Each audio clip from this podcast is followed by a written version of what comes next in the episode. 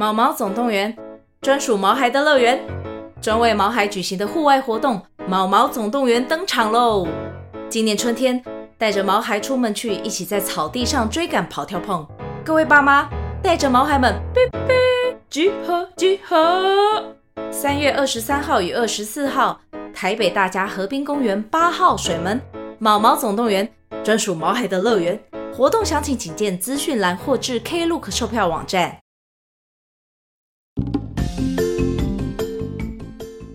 大家好，我是小麦，我是茶贵，欢迎大家收听《三国那些人》第二季决战官渡篇第五集。哎，这一集呢是忠臣的另一个模样。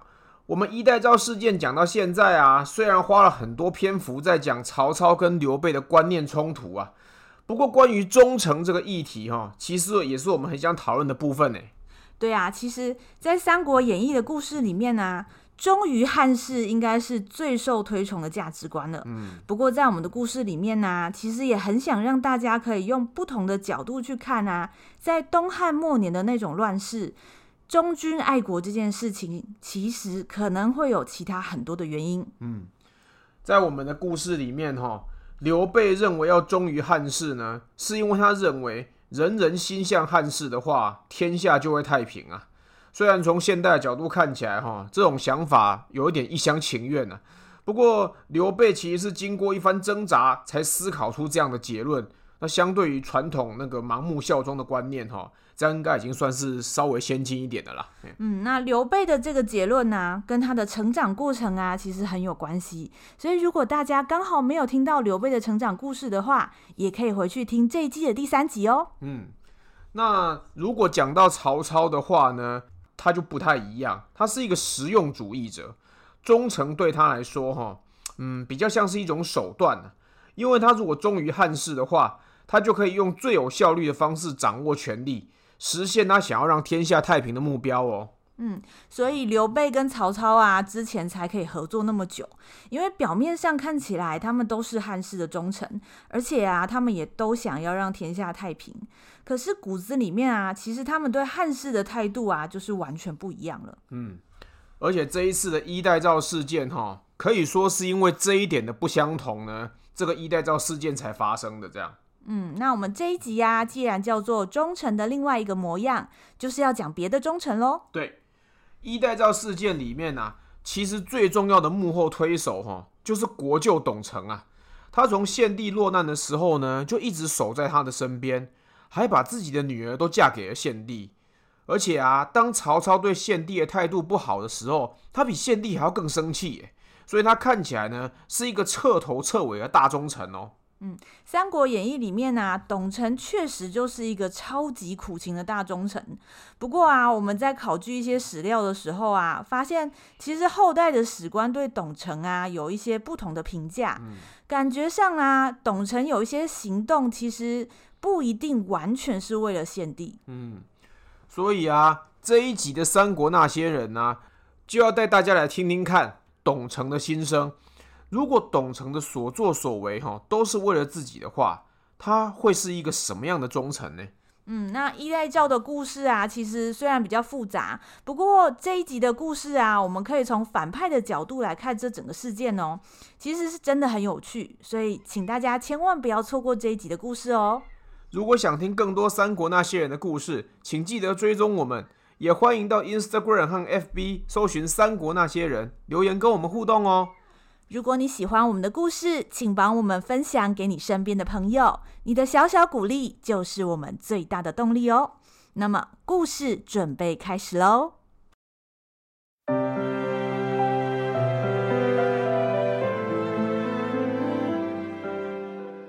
大英雄也当过龙套，小人物也能做主角。每周五晚上，让我们一起来听听三国那些人说说他们的故事吧。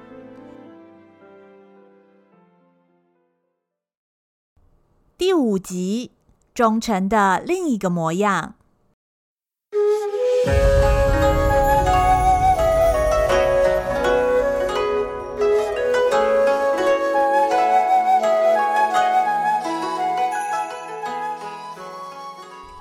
意外接到讨贼命令的刘备，会同两个弟弟关羽和张飞，按照诏书内容，向兵营调取了五万精兵，要去打仗讨贼的命令虽然来得突然，但是一向好战的张飞非但不以为意，反倒跃跃欲试。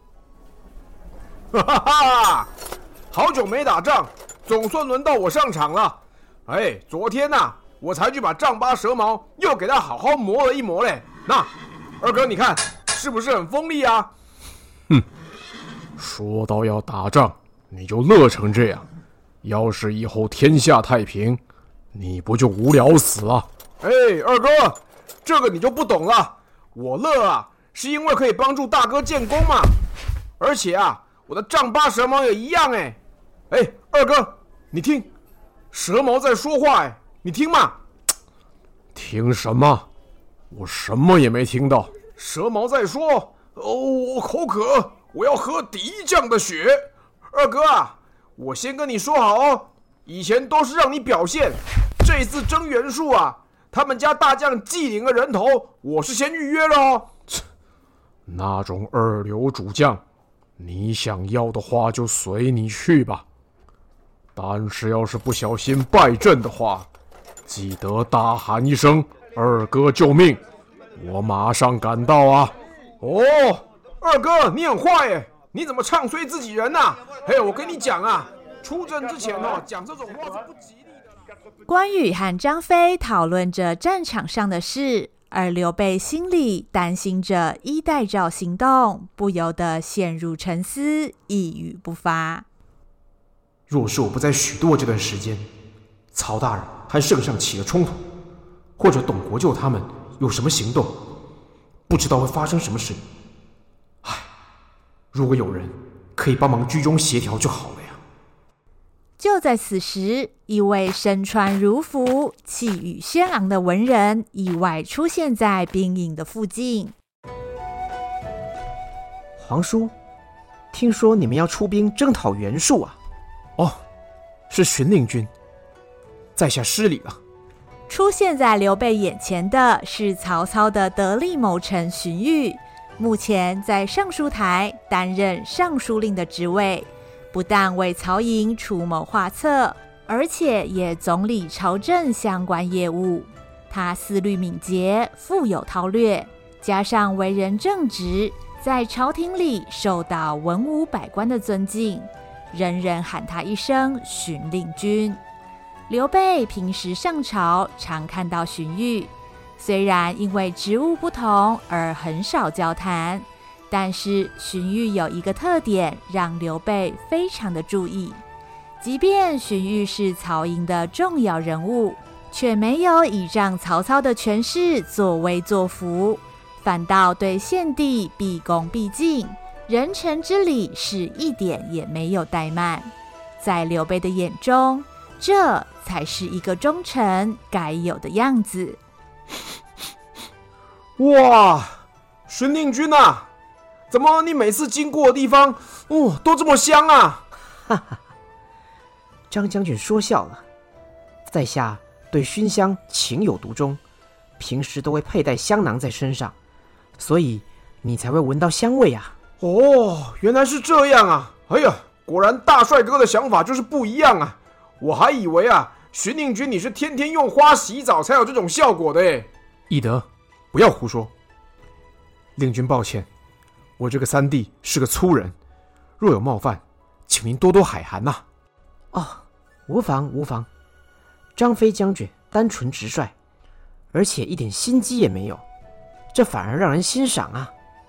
曾经听曹大人说过，荀令君不但是世人翘楚，而且心向汉室，加上他一向帮圣上处理朝政，应该也相当受到圣上信任。或许。他可以帮忙吧，可是如果把衣带诏的事情告诉荀宁君，他一定会向曹大人报告。哎，这样可能也不妥啊。刘备欲言又止的样子，被敏锐的荀彧都看在了眼里。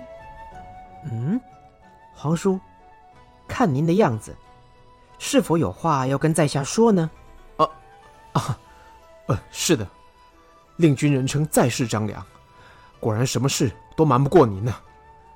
不知道令君是否觉得朝中目前的气氛非常紧张呢？嗯，现在朝廷刚刚稳定下来，百废待兴，事情多如牛毛，半点不能出错，工作气氛紧张也是很合理的。不知皇叔指的气氛紧张是什么事情呢？刘备的问题并不明确。荀彧虽然看出刘备意有所指，但因为不知道刘备的动机，所以他也不正面回答。这，哎，刘备发现曹大人和圣上以及文武百官的关系非常紧绷，已经到了水火不容的地步。之前我曾经和曹大人谈过，也跟他约好要一起改善这件事，但是因为临时收到圣上诏命出城。我担心我不在的时候会发生什么变数啊？嗯，这就奇了。在您还没来许都以前，曹大人跟百官的关系就已经是这样了。就算皇叔奉诏出城，情况也应该不会有太大区别。又怎么会有什么变数呢？莫非皇叔知道些什么吗？荀彧听出了刘备话中的玄机，试探性的问了下去。刘备没有料到荀彧竟然如此敏感，只凭两三句话就察觉事态有异。一旁的关羽和张飞听到荀彧这么一问，也顿时紧张了起来。令君何出此言呢？我想曹大人和百官都是为了皇上在努力，如果彼此有误会，导致内斗，只会造成亲痛仇快的结果，最后受苦的也是天下百姓。可是，曹大人一向特立独行，这点令君比刘备更明白。有时候他冲起来，谁都拉不住。我担心他，因为他是我的朋友。刘备不是一个喜欢说谎的人，他勉强昧着良心。技巧性的回避了问题，并且使用了用别的真相来回答问题这一招。刘备不说自己知道一些内幕，却说自己担心曹操。荀彧何等聪明，刘备避重就轻的方式在他面前无所遁形。但刘备说曹操是自己的朋友的时候，态度认真又恳切。荀彧感觉得到。刘备的担心并不是假的。刘备这个人实在太特殊了，他很多事情都没说，但我却不觉得他想骗我。尤其从他的语气和眼神看起来，他是真的担心主公会出事。我想他应该知道一点什么，不过若是现在他有心隐瞒，一时三刻也问不出来啊。罢了，最近我就多留意一下百官和皇上的动向吧。啊，皇叔果然是个忠义之士，是荀彧失言了，皇叔切勿见怪。怎么会呢？令君也是为了曹大人着想，刘备可以理解的。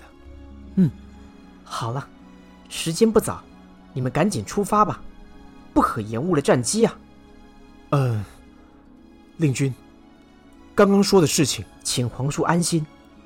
荀彧身为汉臣，是受汉禄，我会保护圣上和主公的。太好了，那一切就劳烦令君了。兵贵神速，刘备告辞了。令君告辞。哎，荀令君拜拜了啊！得到了荀彧的保证，刘备像是吃下一颗定心丸，终于可以放宽心，认真去处理征讨袁术的事情。看着刘备一行人远去的背影，荀彧开始琢磨起刘备刚刚讲的事，反复思考了一阵，荀彧好像忽然想通了什么，他轻轻叹了一口气，默默转身离开了军营。这时，不知从哪里吹来了一阵风，将荀彧留下的香味吹得一点都不剩。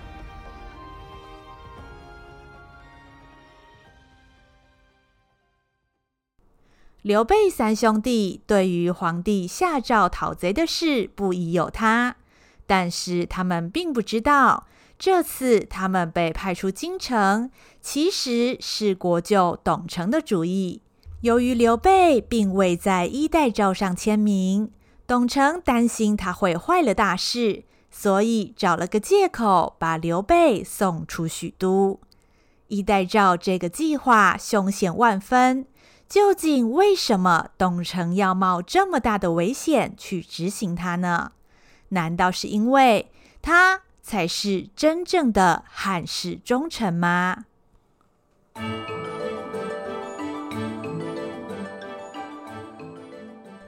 我是董承，我的女儿是当今天子最宠爱的董贵人，在朝中每个人都尊称我一声董国舅。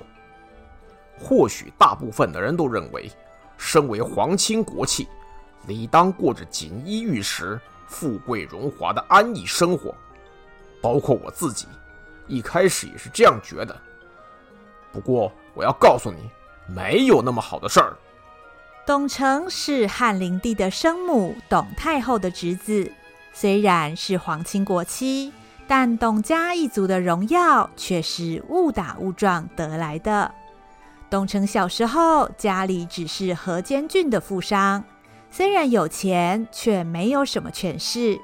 董承的姑姑是个有名的美人，嫁给了一个姓刘的官员，听说是个汉室宗亲，但并不是什么大官。姑丈走得早，留下一孩子，给取名叫小红。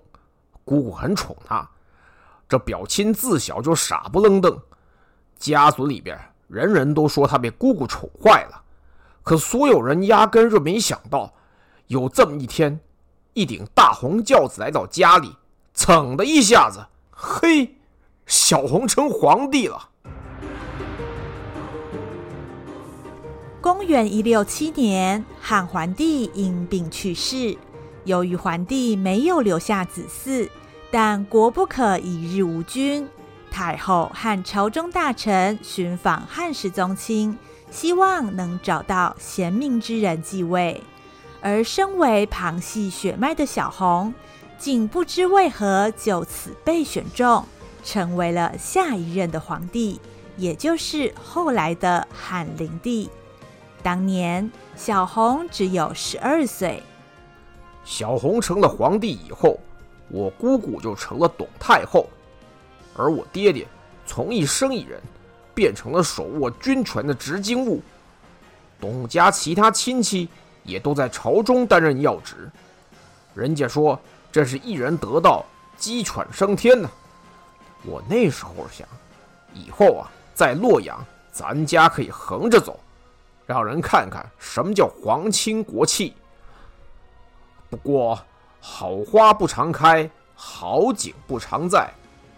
你问我什么意思？一句话，一入宫门深似海。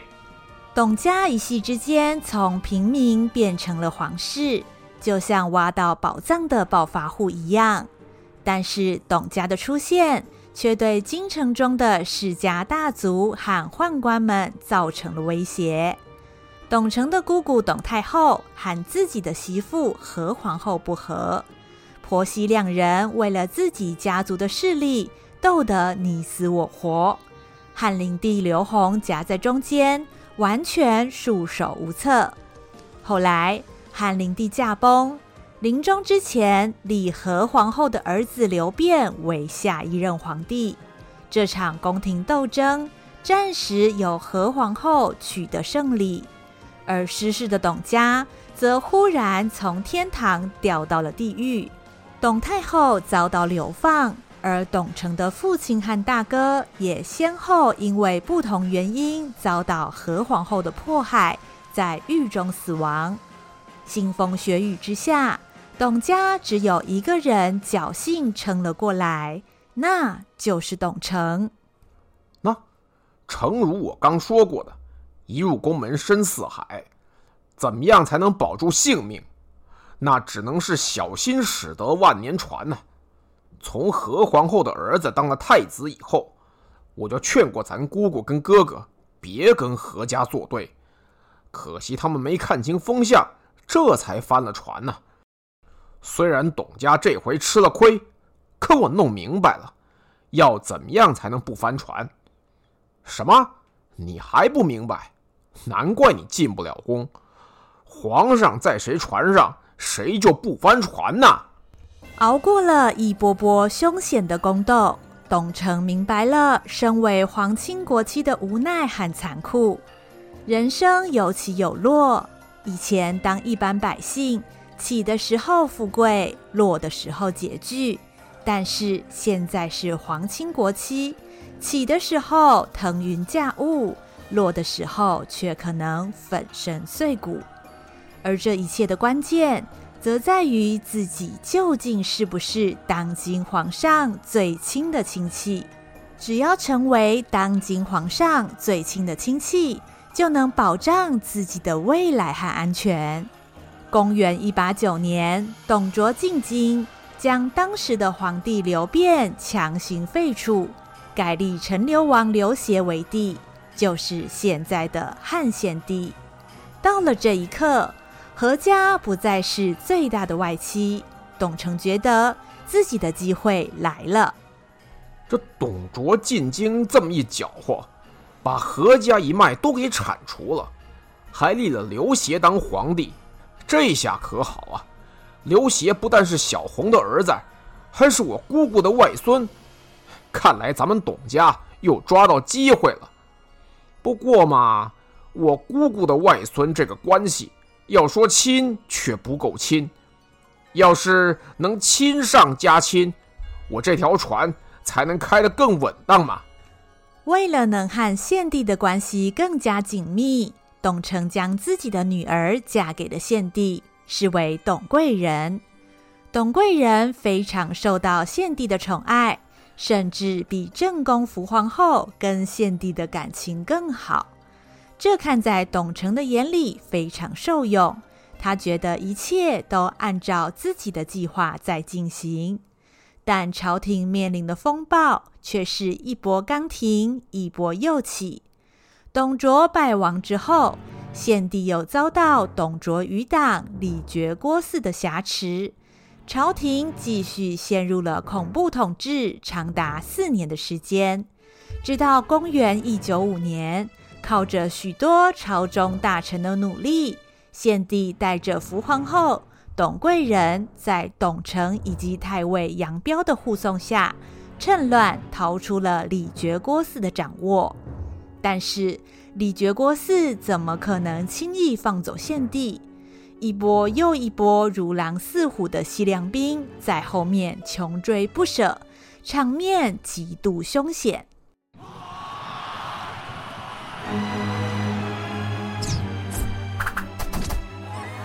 皇帝小子，别跑！让爷逮着的话，爷把你脚砍下来。嘿嘿嘿嘿嘿！皇帝小子，你想走也可以，把皇后跟宫女留给大爷们乐呵乐呵吧。哈哈哈哈哈！陛下，陛下，这可怎么办呢？我，我也不知道啊。国国舅，你可有对策啊？要是逃不掉的话，我我们全都会没命的呀。嗯陛下放心，董承一定拼死护你周全，我们是骨肉至亲呐。所谓板荡是忠贞，患难见真情。董承知道献帝落难是他表现的最好机会，只要能陪皇上安然度过这次的危机，未来他就是护驾有功的大忠臣。所以无论如何，绝对不能让献帝被抓回去。李傕郭汜的西凉兵心狠手辣，负责保护献帝的士兵死伤不计其数。献帝牵着董贵人没命的往前跑，而福皇后则有几个宫女和宦官搀扶，辛苦的跟在后面。董承在旁掩护，看见了这个场景，心中忽然浮现一个大胆的想法：我这个闺女跟圣上关系这么好。连逃难的时候，圣上都牵着他。要不是因为先帝的福皇后，我闺女可能就……对了，现在兵荒马乱，要是福皇后不小心有个三长两短，那可是再自然不过的事了。计从心头起，恶向胆边生。为了让自己的女儿上位，董承对福皇后动了杀机。他派人偷偷跟在福皇后的附近，想要找机会除掉福皇后。然而刺客误中副车，没有杀到皇后，却杀死了皇后身边的宫女，鲜血溅了福皇后一身。董承一看计划失败，一切只能暂且作罢。不过，董承一直没有忘记要成为皇上最亲的亲戚这件事。本来，董承认为自己不但护驾有功，又贵为国舅，可以说在技术上，董承已经成为皇上最亲的亲戚。未来，他必然是献帝最倚重的人物。然而，这一切美好的愿景，在曹操的出现之后，完全变成了镜花水月。哼！想当初，陛下被李郭二贼挟持的时候，是谁一路陪着陛下受尽风霜啊？咱逃回洛阳的时候，是谁不惜舍身保护陛下呀？还不是我董承吗？简直不可思议！我是国舅，堂堂国舅啊！若要论功行赏，现在不是三公，也该是大将军了。曹贼他根本就只是捡了县城便宜，结果现在他当丞相，然后我只是个车骑将军，你们说这样公平吗？一个曹操已经抢走了大部分的权力，只要曹操存在一天，他这个车骑将军的职位永远都只是个空壳。而紧接着，曹操又带了刘备来，不但立刻封了左将军，而且还被献帝认为皇叔。这样一来，连皇帝至亲的这个地位也连带受到了威胁。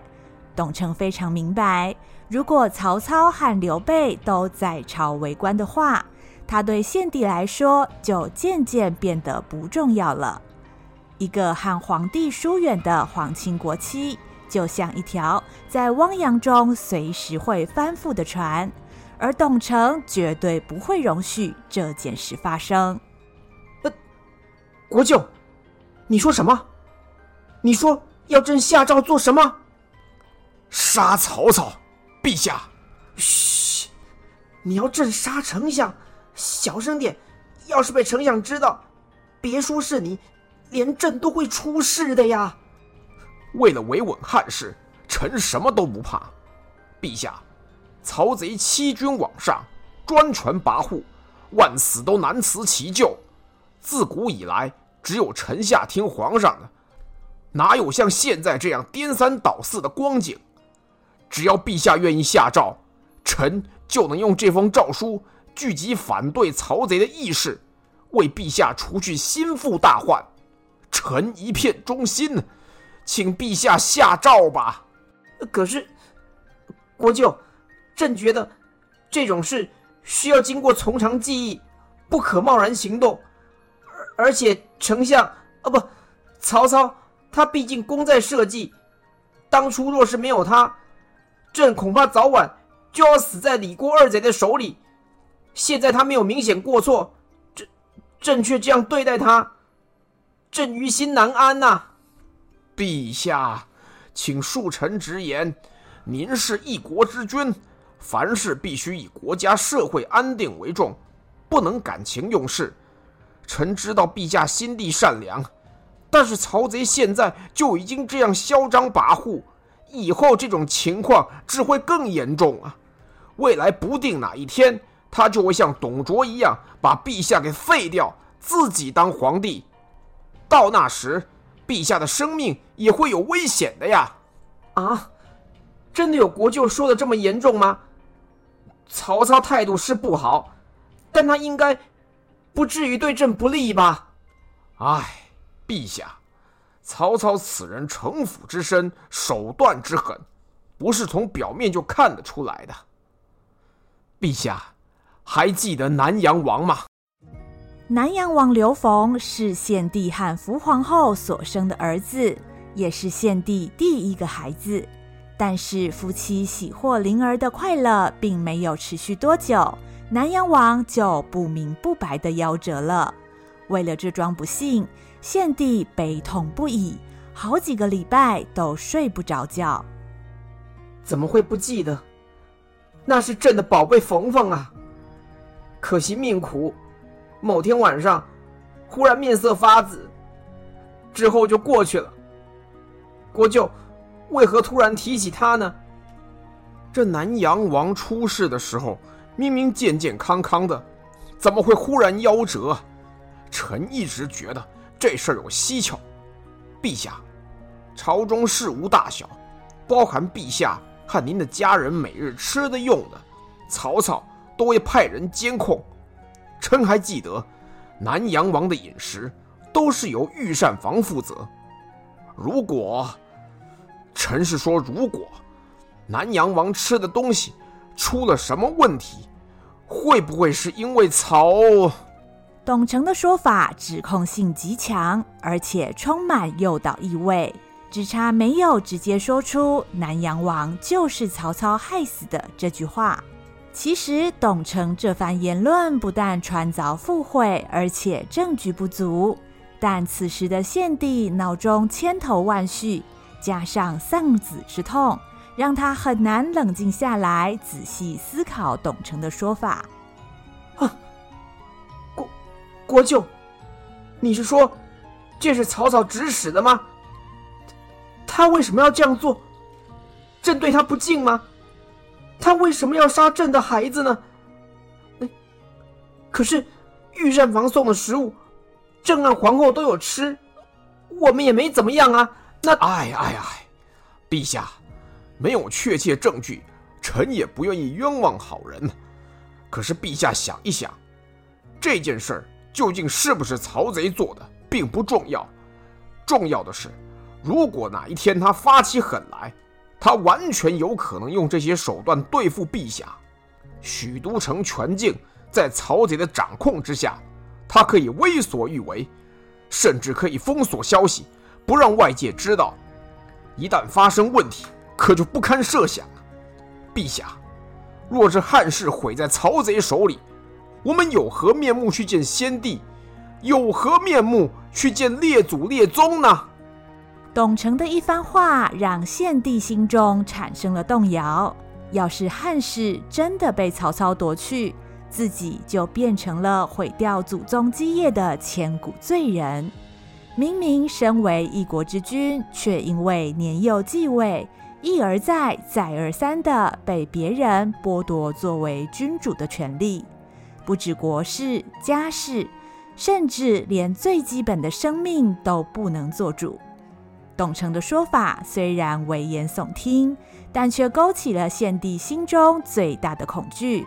除此之外，还浮现另一种不服输的情绪。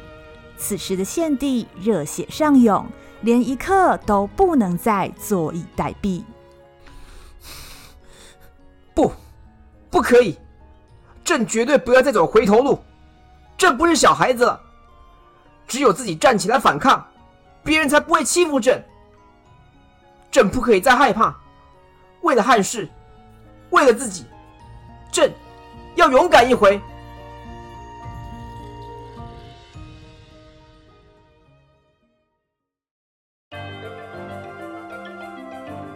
下定决心的献帝，按照董承的建议，刺破了自己的手指，用鲜血写下诏书，宣誓对曹操的血泪控诉。让董承用来召集朝廷里反对曹操的官员一起共谋起事，因为曹操对于所有进出皇宫的文书、物品和人员都进行了严格的管控。献帝想出了一个计策，宣布要表扬当年护驾有功的官员，并且论功行赏。他将密诏缝在一条精致的腰带里。当做礼物赐给了董承。由于受赏的官员很多，曹操也没有察觉这有什么问题，而一代诏行动就这样暗中开始进行了。哎，王侍郎，有关那件事啊，董国就想要知道目前准备情形怎么样啊？没问题，我之前担任偏将军的时候，共有三千名可信的骑兵弟兄，只要我联络下去，他们一定都会响应。那总校尉，你那边呢？我这边呢、啊？可以动用两千五百名胡人军士，他们和曹贼手下的兵关系不好，相信也会配合我们的行动啊。不过目前为止，曹贼的武装力量还是远远在我们之上，所以这一次联署的成员，我们一定要再三确认他们的意向。如果人临阵退缩，那大家就大祸临头了。尽人事，听天命吧。相信天佑大汉呐、在衣带血诏上签名联署的成员们，一个一个都收到董承的密函。密函中说明了衣带血诏的详细行动方案，而参与的各路人士包含长水校尉种吉、工部侍郎王子服，以及手握精兵悍将的西凉太守马腾，都积极筹措手边的资源，准备等待时机一到。一举将曹操的势力消灭。然而，看起来万事齐备的衣带诏计划，却发生了董承意想不到的变数。皇叔，时间紧迫，怎么样？你的决定怎么样啊？国舅，兹事体大，是否可以让在下考虑几天呢？什么？圣上的处境如此凶险，皇叔你还要考虑？我听说你。常跟那些百姓说要救皇上、扶汉室，难道那些都是谎言吗？不，在下对汉廷的真心日月可见，绝无虚言。但在下做任何事情，都要图个明白。就算圣上真的对曹大人不满，须知曹大人现在身为朝廷重臣，国家机要系于一身，如果贸然将曹大人除掉，只怕要动摇国家根本。在下犹豫的原因在此，国舅，麻烦您暂缓行事，容在下仔细思索。你，唉，若是皇叔坚持不签，我也只能怪自己看走了眼。今天就当我没来过。但是我奉劝皇叔一句，这事儿千万不能泄露。以曹贼的个性，灭人三族，他眼睛都不会眨一下。如果皇叔把这事儿说出去，到时候害了圣上，天下百姓都不会原谅你的。本来被董承认为是铁杆保皇党的刘备，竟然不愿意联名签署衣带诏。更糟糕的是，刘备接到衣带诏的诏命后，就被曹操大阵仗找去丞相府。这么大的动作，看在关羽和张飞的眼里。当然是担心大哥的安危，只得在丞相府门口整日等候。但是看在董承的眼里，却全然就是另外一种解释了。呃，启禀国舅，监视刘皇叔的探子来报说，许褚将军把刘皇叔迎到丞相府去了，已经一个时辰都没有出来。刘皇叔和两个结拜兄弟还在丞相府门口把守，红脸的那个。拿着一把锋利的大刀啊！另外那个黑脸呢，还要把人抓起来盘问。哎呦，凶神恶煞的样子，咱探子们都不敢再靠近了呀！什么？刘备竟然去丞相府了？哎呀，难怪那天他不肯在衣带诏上签名，还说什么要思索几天。原来骨子里他还是曹操的走狗啊！哎，真是所托非人。他要是把衣带诏的事情跟曹操说了，咱们全部都得抄家灭族，这这该如何是好啊？丞相府一番煮酒论英雄，一片苦心的刘备希望能化解献帝和曹操间的误会，然而正在规划起义的董承却把他们的会面认定是刘备背叛了衣带诏。虽然刘备积极想向董承说明曹操没有谋反的意图，但董承却完全不给刘备说话的机会。对董承来说，刘备有什么考量或苦衷根本不重要。既然刘备不能成为助力，那就必须将他排除在外，以免节外生枝。刘备这个小子，天生一副蛊惑人心的长相，连圣上都被他迷得晕头转向。现在又确定他和曹贼站在一起，万一衣带诏这事儿穿了，刘备必然在圣上面前帮着曹贼讲话，到头来说不定还把衣带诏的责任全部推到我身上。一旦走到这步田地，圣上为了自保，大概也救不了我。那我岂不是万劫不复了吗？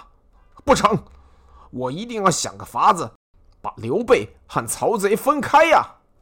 就在这个时候，传来了袁术准备从淮南前往河北投靠哥哥袁绍的消息。董承连忙顺水推舟，建议献帝派刘备前往征讨袁术，一来为朝廷平定叛乱，二来将刘备调离许都，避免他和曹操联手。然而，就算这样，刘备无法参与衣带诏行动已经成为了事实。今天就算是全员到齐，也依然是一场硬仗。结果，本来被寄予厚望的刘备竟然不在，这让其他签名连署的成员人心惶惶，开始有了其他的打算。在这之中，对于此次行动最没有信心的，就是西凉太守马腾。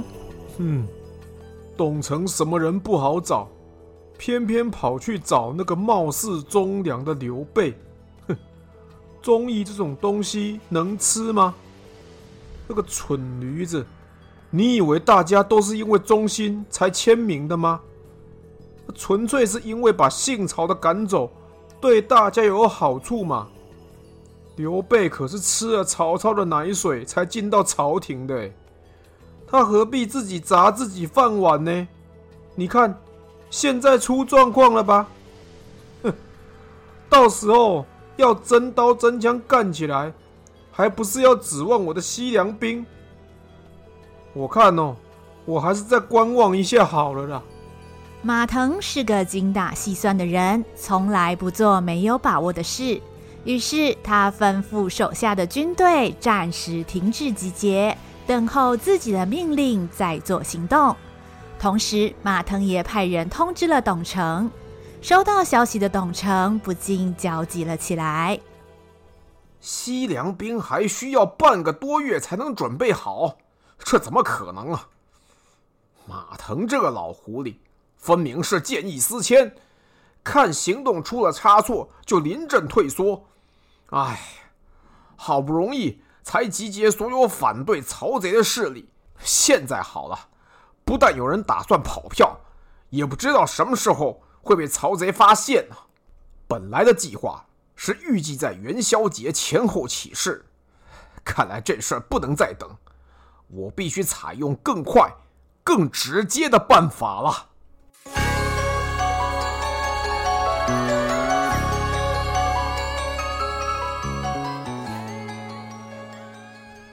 机里藏机，变外生变。先是刘备拒绝参加，后有马腾阵前止步。眼看衣带诏计划就要曝光，董承必须采取最极端的手段。究竟是曹操会先发现董承的行动，还是董承会抢先一步呢？下一集，杀人医生